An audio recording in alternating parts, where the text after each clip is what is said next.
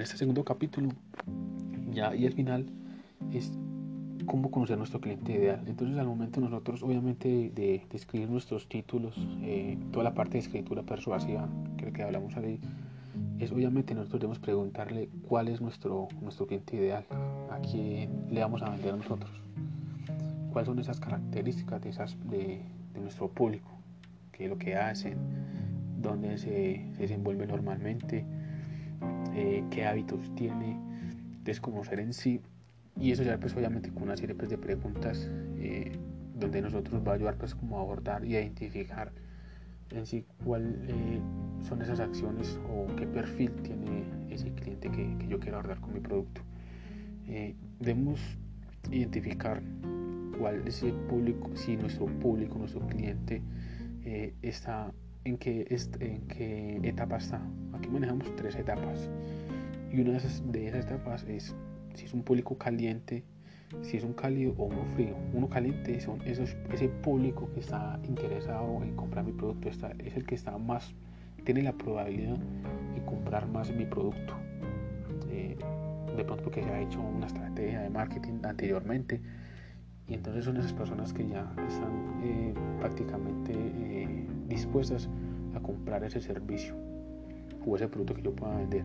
Está ese producto cálido, que son ese público que de pronto saben que tienen esa necesidad, pero no se atreven a comprar nuestro producto todavía.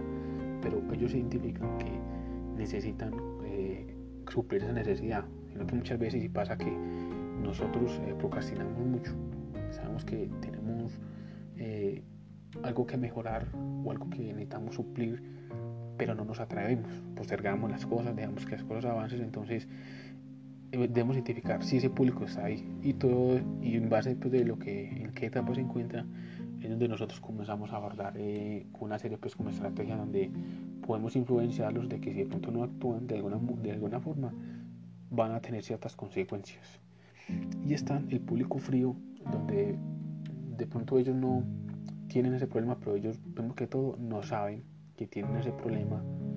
Y segundo, eh, de pronto no saben o no tienen el conocimiento de quiénes puede solucionar ese problema. Entonces, en sí, cuando nosotros hagamos como el, el perfil de ese cliente ideal que nosotros eh, queremos alcanzar, es identificar en qué etapa se encuentra nuestro, nuestro público.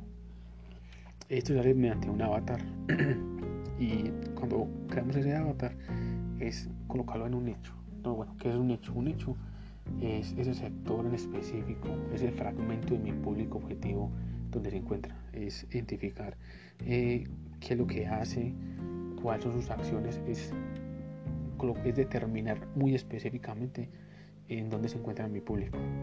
Yo puedo vender varias cosas, pero en un público en general, pero cuando vayamos a un público más objetivo, más específico, pues obviamente que, que vamos a llegarle eh, más fácilmente con nuestro producto.